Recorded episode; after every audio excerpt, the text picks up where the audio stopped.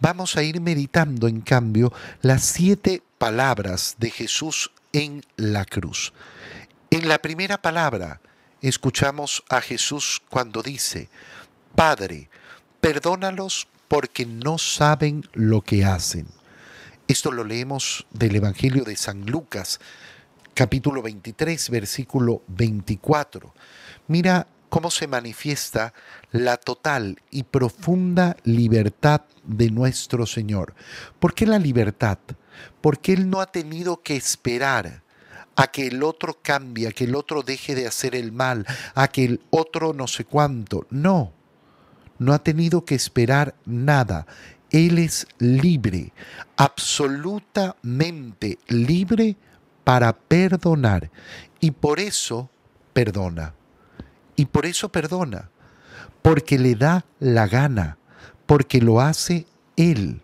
Porque Él decide perdonar. Padre, perdónalos. Nosotros tenemos que darnos cuenta que el perdón no está en las acciones del otro. Cristo nos ha mostrado la total y absoluta libertad que tenemos para perdonar y se ha puesto como ejemplo. En la segunda palabra leemos, en verdad te digo, hoy estarás conmigo en el paraíso. Esto está en el Evangelio de Lucas capítulo 23, versículo 43 son las palabras que le ha dirigido a ese criminal, a ese ladrón que estaba crucificado junto a él. Qué bonita es la expresión, el Señor fue contado entre malhechores.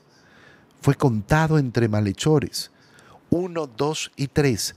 Ahí están los tres criminales ajusticiados del día de hoy. Pero resulta que uno de ellos, uno de ellos no es un criminal y que el otro de ellos es uno que estará en el paraíso ese mismo día. Pero ¿cómo este criminal va a estar en el paraíso este mismo día? Porque pidió perdón y confió en el Señor. Acuérdate de mí cuando estés en tu reino. Bueno, en verdad te digo, por esto que has dicho, por haber recapacitado, por ser consciente de tus pecados, por haber admitido, nosotros estamos aquí por lo que hemos hecho. Yo merezco esto. Yo he cometido un pecado, he cometido mi falta. Bueno, por haber por haber confesado tus delitos, por haber pedido perdón y por haber confiado en mi misericordia y en mi salvación.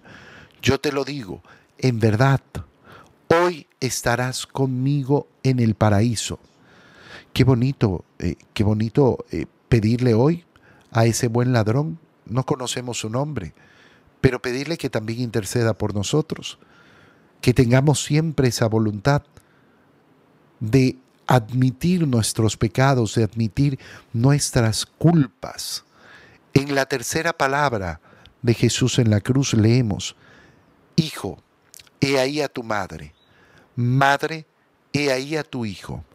Esto lo leemos en el Evangelio de San Juan, capítulo 19, versículo 26. Las palabras adorables de Jesús en la cruz.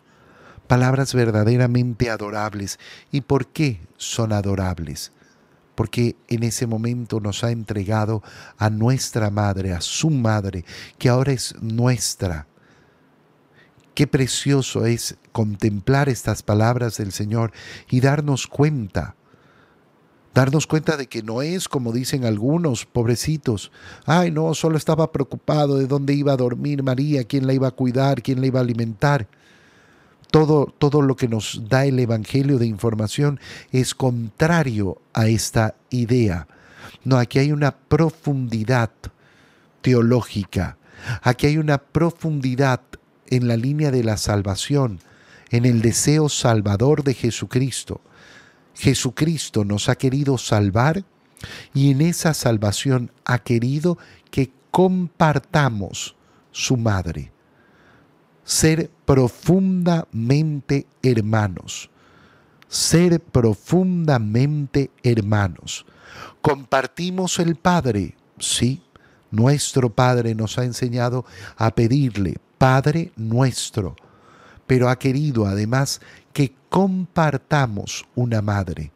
No somos hermanos solo de padre, somos hermanos de padre y madre. Ese es otro regalo más de Cristo en la cruz. En la cuarta palabra escuchamos a Cristo decir, Dios mío, Dios mío, ¿por qué me has abandonado? Esto lo leemos en el Evangelio de Mateo, eh, capítulo 27, versículo 46. ¿Por qué el Señor se siente abandonado? En primer lugar, lo que vemos con esta, eh, con esta cuarta palabra de Jesús en la cruz es cómo el Señor no está haciendo una mímica de pasión. A lo largo de la historia, eh, muchas, muchas herejías se han dicho eh, y una de las herejías es decir que Jesucristo no es verdadero hombre, sino que se disfrazó de hombre, que solo adquirió la apariencia, la apariencia, el doken en griego, eh, eh, un disfraz al final. Bueno, no, no, no, la pasión de nuestro Señor es 100% real, porque 100% real es su encarnación. Y en la cruz está sufriendo. Y en ese sufrimiento el corazón humano siente el abandono. Pero atento, porque lo que está haciendo el Señor no es un reclamo a Dios. No es un reclamo de un corazón enojado, de un corazón rebelde a la voluntad de Dios. No, lo que está haciendo es tomando el salmo para orar.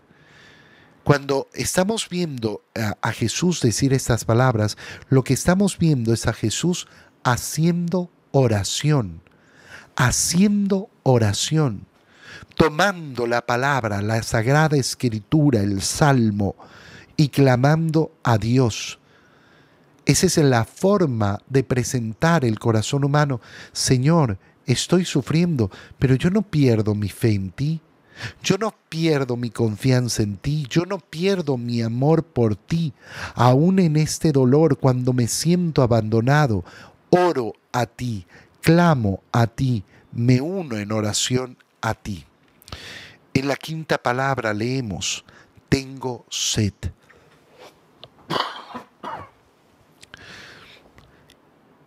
todavía se radicaliza más la idea que veníamos diciendo en esta quinta palabra, donde vemos la humanidad de Cristo deshidratado.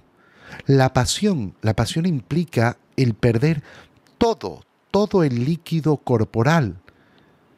El Señor ha derramado hasta la última gota de su sangre. ¿Qué hace? ¿Qué produce eso en la boca del ser humano? Sequedad, una sequedad mortal, una sequedad terrible. Entonces, lo primero es saber que el Señor efectivamente tiene sed. Pero además son palabras de una profundidad espiritual tremenda. ¿Por qué? Porque ese tengo sed, esa vivencia física de la sed, se transforma en un deseo. ¿En un deseo de qué? de almas para Dios, sed de almas para Dios. Jesucristo tiene sed de almas para Dios, por eso está dispuesto a sufrir la cruz.